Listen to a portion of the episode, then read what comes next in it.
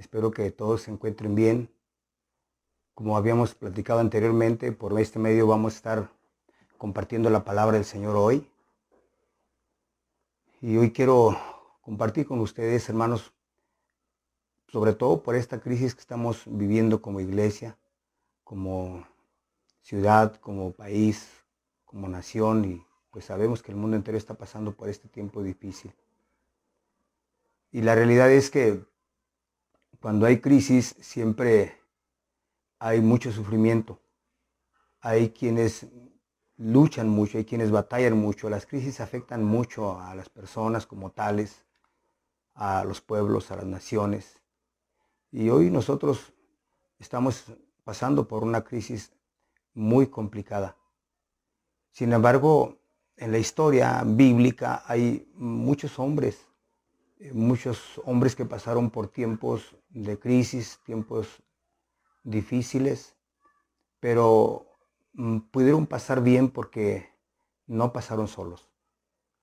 Ellos estuvieron siempre buscando la voluntad de Dios, aprendieron a escuchar la voz de Dios en esos tiempos complicados y esto les ayudó a pasar y les ayudó a guardar su fe y les ayudó a estar en paz les ayudó a no tener mayores consecuencias negativas. Las crisis son tiempos difíciles donde son afectadas las personas como tales, las familias, los pueblos, las naciones.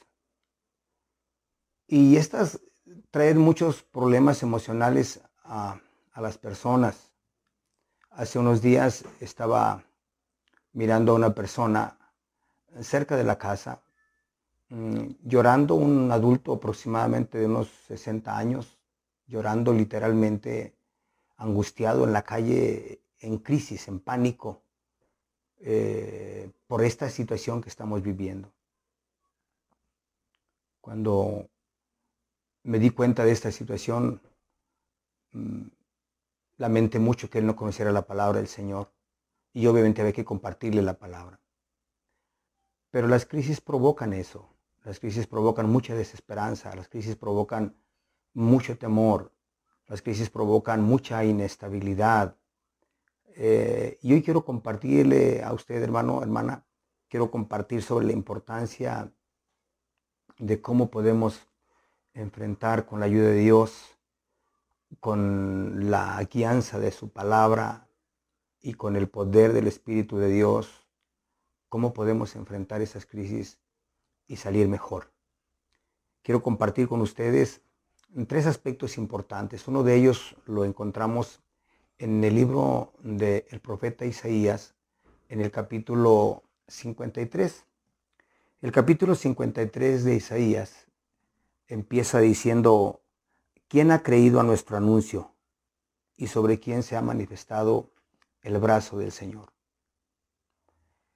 Una de las cosas más importantes es eh, saber y entender y creer que la palabra de Dios es omnipotente, es inmutable, no varía, no cambia, es inmarcesible, no se marchita, no pierde su fuerza, siempre es útil, siempre es eficaz.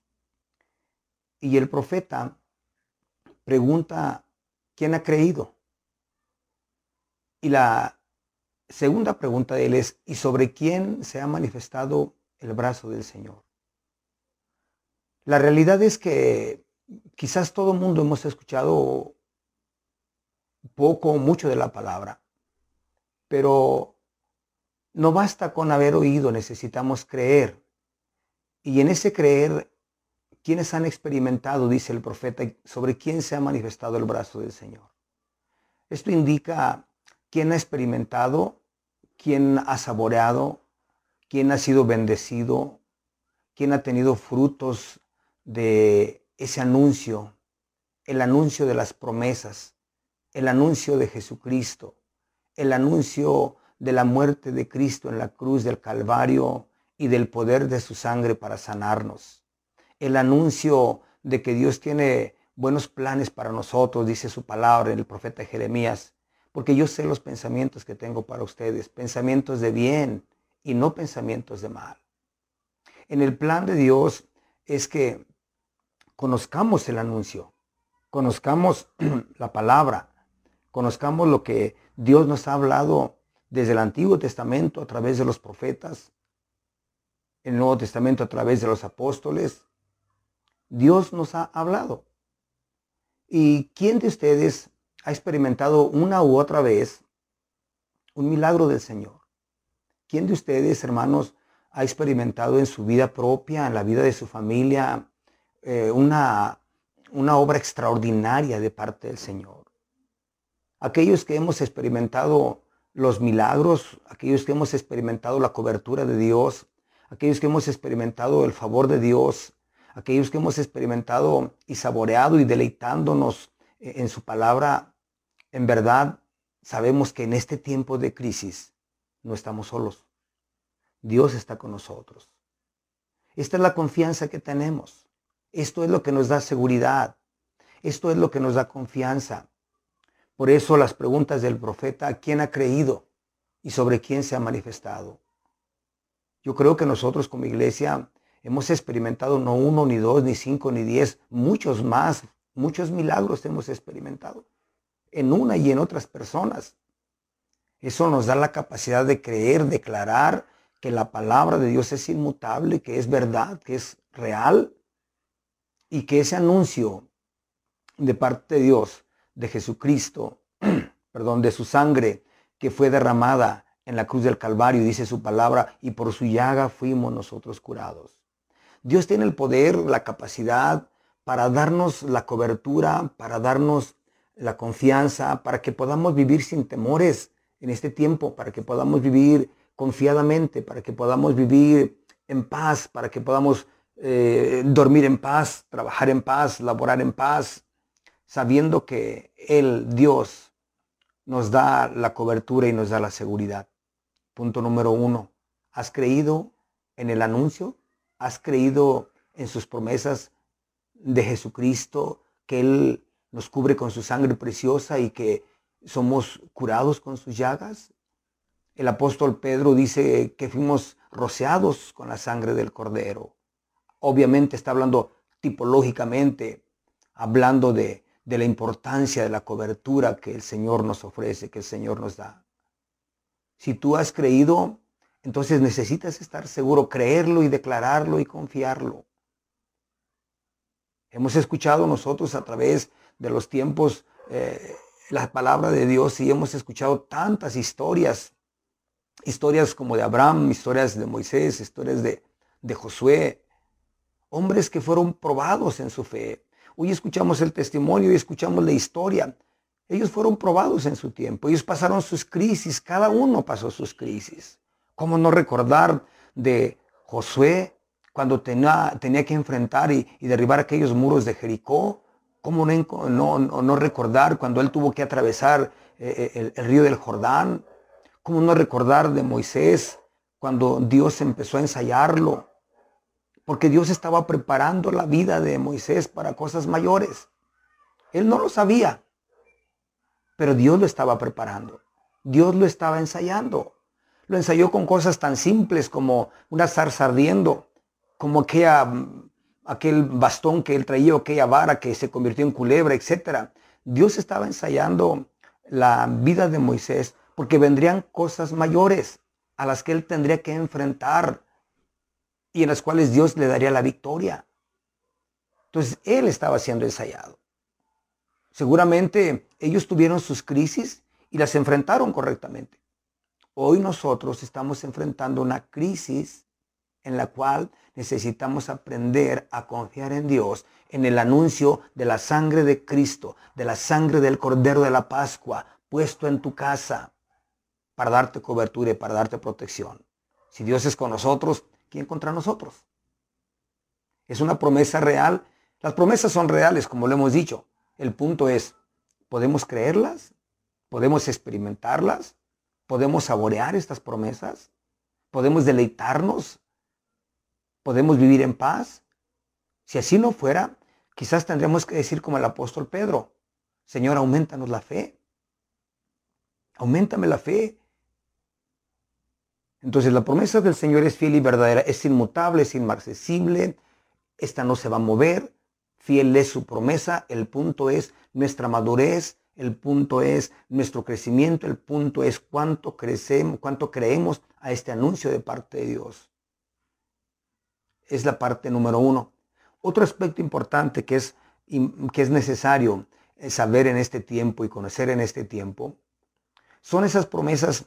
Ejemplo, en el libro de los Salmos, mm, en el Salmo 91, la palabra del Señor nos hace confiar, nos da mucha seguridad al decirnos que el que habita al abrigo del Altísimo morará bajo la sombra del Omnipotente. Cuando leo esta historia, cuando leo esta palabra de Dios, me hace recordar mucho a las ciudades del refugio que Dios estableció con el propósito de que el vengador no tocara a nadie mientras estaba en la ciudad del refugio. Esa ciudad del refugio eh, fue puesta ahí para que aquellos que por error cometían suicidio eh, fueran y, estuvieran dentro de la ciudad y el sacerdote les ministrara y les diera cobertura. Y mientras ellos estaban dentro de la ciudad, el vengador no podía tocarlos, excepto que ellos salieran de la ciudad. De manera entonces que cuando dice la palabra en el Salmo 91, el que habita al abrigo, el que habita bajo la cobertura, el que habita dentro del, parámetro del Señor, el que habita andando en Él, seguramente, dice el, dice el escritor, seguramente estará seguro. Y esta es la confianza que tenemos, hermanos. Esta es la confianza que hay en nuestra vida de que no estamos solos enfrentando esto.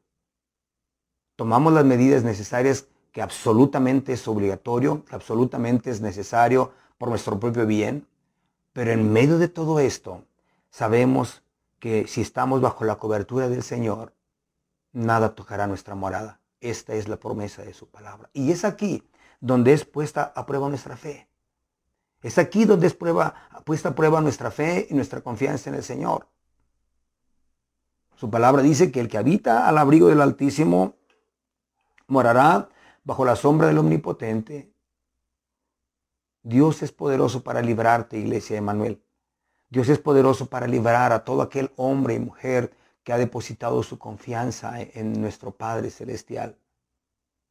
Dice su palabra que Él nos librará de la peste destructora de eso que hoy el mundo está conmovido y lo hemos visto, sabemos de las consecuencias de esta mortandad, sabemos de las consecuencias de esto porque, bueno, la información que nos dan por televisión es lo que sabemos.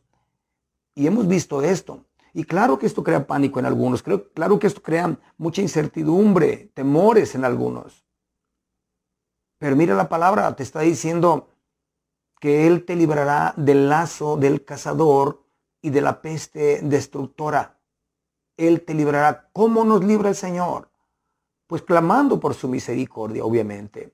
Pedimos que su misericordia nos bendiga. Pedimos que su misericordia sea puesta en nosotros. Pedimos que su misericordia eh, tenga cuidado de nuestros hijos, de nuestras familias, de, nuestra nación, de nuestros pueblos, de nuestras comunidades, de, nuestras, de nuestra ciudad. Él nos librará. Para esto fue establecido el tema de la intercesión, para esto fue establecido el tema de la oración, para esto fue establecido. Para que en los tiempos de angustia, para que en los tiempos de calamidad, donde los problemas que tenemos que enfrentar nos rebasan, mm, son mucho más ah, fuertes que nuestras capacidades. Justamente en estos tiempos es cuando podemos mirar la mano poderosa del Señor, Iglesia de Manuel. Yo quiero poner en tu corazón esta palabra que no, no, no, tenemos que tener temor. Necesitamos confiar en el Señor. Solo considera su grandeza, solo considera su magnitud, solo considera su poder, su cuidado y su amor. Al grado tal que dice el apóstol, y si, Cristo, si Dios dio a su Hijo Jesucristo por nosotros, ¿cuánto más nos librará de estas cosas? ¿Cuánto más tendrá cuidado de nosotros? en este tiempo de adversidad. ¿Puedes creerlo? Si tú puedes creerlo, tendríamos que darle gracias al Señor y decirle, Dios, gracias porque no estamos enfrentando solos este tiempo difícil. Gracias, Señor, porque no andamos en temor, andamos confiados bajo tu poderosa mano, Señor. Porque Él, recuérdalo, Él, Dios, te librará del lazo del cazador y de la peste destructora. Él será como tu castillo. Él será como tu cobertura. Él será como tu escudo. Él será quien guardará tu vida. Él será quien hará esto maravilloso para ti, Iglesia Manuel. No hay que temer. Él es nuestro escudo, Él es nuestra fortaleza. Esto es lo que su palabra hoy nos enseña. Y número tres, el, el martes pasado, perdón, el domingo pasado, hablábamos en la iglesia acerca de la importancia de los cuidados del buen pastor, refiriéndonos a Dios. El Salmo 23 es un salmo que eh, creo que todos los cristianos lo hemos leído, lo hemos dicho de memoria una y otra y otra y otra vez. Pero en verdad el Salmo 23 es un salmo con mucha profundidad, eh, visto desde el punto de vista de usos y costumbres de quien lo escribió, que fue David. Eh, es un salmo que nos da muchísima, muchísima información y mucha confianza, porque Él nos anuncia y nos dice que Él es nuestro pastor y que nada nos va a faltar. Seguramente, como todos sabemos, mm, después de estas semanas que estamos viviendo difíciles, sabemos que la economía mm, disminuye, sabemos que habrá problemas económicos y sabemos, esto también nos preocupa. Pero la palabra del Salmo 23 dice que Él es tu pastor, Él es mi pastor, Él es nuestro pastor y Él abrirá puertas y Él proveerá y Él suplirá. Según el Salmo 23 dice que Él nos hace andar en delicados pastos y Él nos provee y Él nos suple y Él nos bendecirá. Entonces no solamente tenemos la confianza que Él nos cubre eh, de esta peste destructora, sino también tenemos la seguridad de que Él nos proveerá, Él suplirá. Así como el buen pastor en el sentido literal va y busca los mejores pastos para sus ovejas, bajo el entendido que de su alimento depende eh, su fortaleza, su sanidad, eh, bajo ese entendido el pastor va y busca. Y ya una vez que encuentra pastos jugosos, pastos verdes, nutritivos, entonces lleva su rebaño. Así el Señor, hermanos.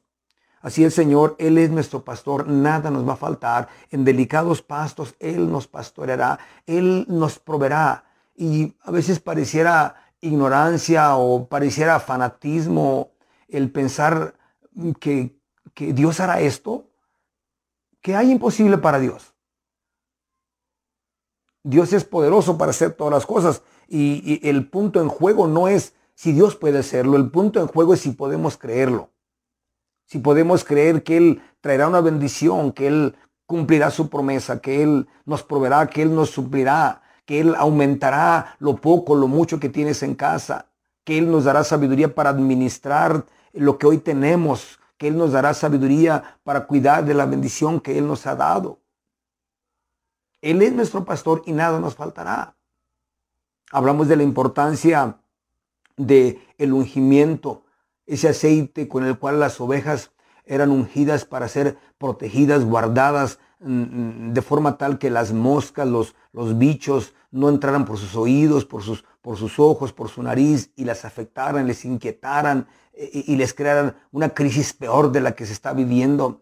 Y en este tiempo es tan importante que el ungimiento del Espíritu Santo sea nuestra vida, la paz maravillosa que el Espíritu Santo nos puede dar, esa paz incomparable esa paz que no, veces, no podemos entenderla y, que nos lleva a estar en paz, válgame redundancia. El pastor ungía sus ovejas con aceite para cuidarlas, para cubrirlas, para que esos bichitos no, no les dañaran, no les afectaran. En realidad, la presencia del Espíritu de Dios en nuestra vida es, es maravillosa. La presencia del Espíritu Santo en nuestro corazón es hermosa, es, es fantástica. Es mucho más de lo que pudiéramos nosotros imaginar, es mucho más de lo que a veces podemos comprender.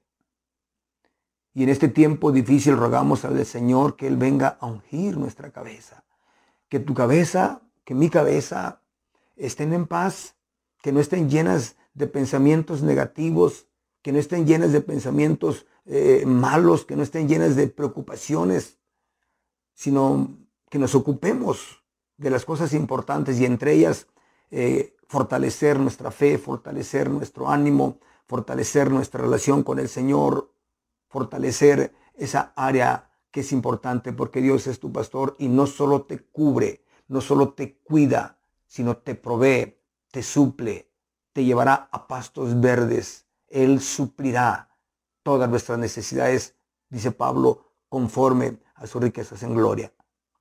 Por lo cual, hermano, eh, aún previendo las cosas venideras, eh, es más que necesario meternos con el Señor, tener más relación con el Señor, tener más comunión con nuestro Padre Celestial, saciarnos de su presencia, saciarnos de su conocimiento, que Él pueda bendecir nuestra vida, que Él pueda bendecir eh, nuestro corazón en este tiempo y puedas como una oveja del Señor estar en paz, estar segura.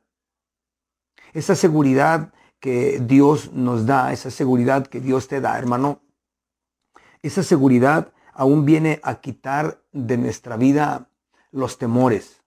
Esos temores que, pues, ¿cómo quisiéramos tener una, una herramienta, algo para, para ponerla ahí y, sacar los temores de nuestra cabecita y, alejarlos? Eh, en el Salmo 34, la palabra del Señor nos enseña de la importancia de esto. El verso 4 dice, Busqué a Jehová y él me oyó y me libró de todos mis temores. Los que miraron a él fueron alumbrados y sus rostros no fueron avergonzados.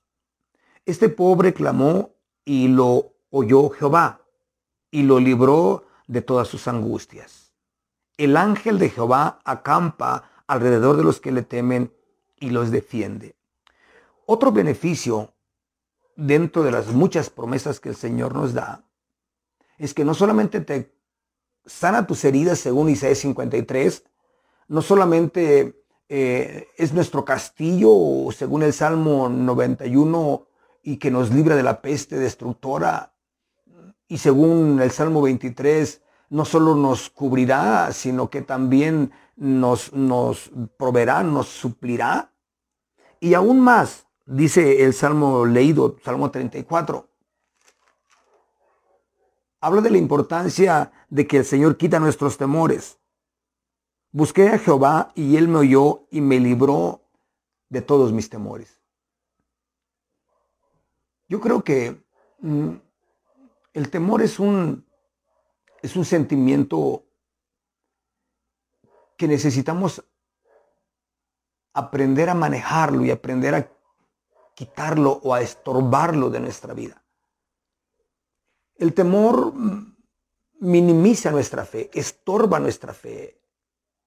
El temor nos hace perder la esperanza, perder la confianza en el Señor. El temor nos hace muy frágiles, muy débiles. Nos hace olvidarnos de tantas promesas y tantas bendiciones que Dios tiene para nosotros. Seguramente el escritor del Salmo 34 eh, él estaba viviendo tiempos difíciles en su vida. Pero se acordó, recordó que necesitaba enfrentar esta crisis él, él no solo, sino Dios con él, o él con Dios. Él recordó esa parte y lo declaró y lo proclamó y lo escribió guiado por el Espíritu Santo, inspirado por el Espíritu Santo para que hoy nosotros podamos también tomar esta promesa. Busqué al Señor y Él me oyó y me libró de todos mis temores. Si yo te preguntara en esta hora, ¿qué es el mayor temor que hay en este tiempo? ¿Temor a la muerte? ¿Temor a ser infectados? ¿El temor a qué vendrá de la crisis económica que vendrá después de esto? Seguramente todo esto es verdad, pero creo que es importante también considerar que lo que más debiéramos temer es estar lejos del Señor. Es lo que más deberíamos tener miedo, estar lejos de Él. Porque si nosotros estamos lejos de Él, cualquier cosa puede pasar en nuestra vida.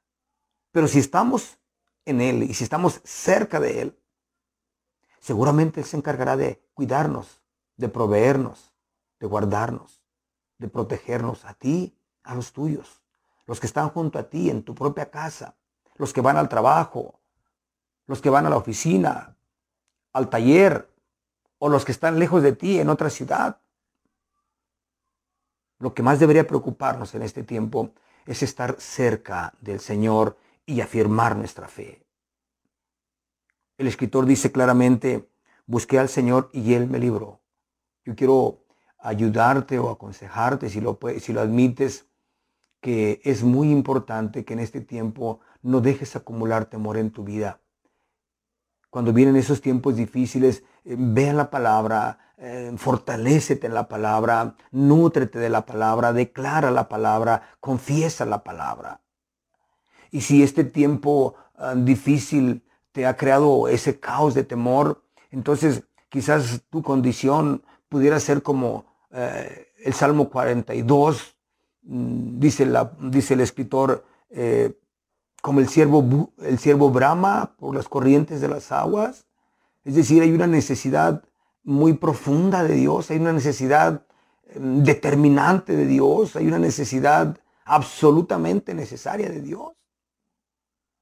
Hoy tendrás mucho tiempo en estos días de descanso, tendremos mucho tiempo para saciarnos de su palabra, para saciarnos de la palabra del Señor, de su espíritu, de esa relación, de forma tal que nos hacemos tanto que el temor desaparezca, nos hacemos tanto que la desconfianza eh, sea quitada, nos saciemos tanto que podamos no solamente eh, estar en paz, sino transmitir paz a aquellos que hoy necesitan tanto de esa paz del Señor en sus vidas. Dice el escritor claramente, este pobre clamó y, le oyó Jehová y lo libró de todas sus angustias. Entonces, Dios no solamente hace la parte ya mencionada, sino que en este tiempo de crisis, Dios nos libra de los temores y de las angustias. Y cuando somos librados, entonces podemos enfrentar con mayor sabiduría, con mayor sensatez, con mayor prudencia. Podemos tomar decisiones importantes en este tiempo, iglesia. No dejes que el temor, que las angustias eh, sean, sean todavía parte de tu vida. No lo permitas. Necesitas tener confianza en el Señor. Necesitas confiar en que Él podrá quitar toda, toda, toda esta parte de tu vida. Todo esto que pudiera hacer daño, todo esto que pudiera estar afectando tu vida, iglesia. Es tiempo de buscar del Señor. Pablo dice en Romanos capítulo 8, y si el espíritu de aquel que levantó a Cristo de los muertos está en nosotros, el Espíritu Santo nos vivificará. Hoy necesitas fuerza, necesitas vigor, necesitas ímpetu de parte del Espíritu de Dios, convicción profunda una convicción tan profunda que no te haga menguar, sino que enfrentes esta crisis no solo, sino con Dios, con su palabra y con su Espíritu Santo. Por lo cual yo te invito, Iglesia de Manuel, yo te invito a que este tiempo de crisis no lo caminemos solos.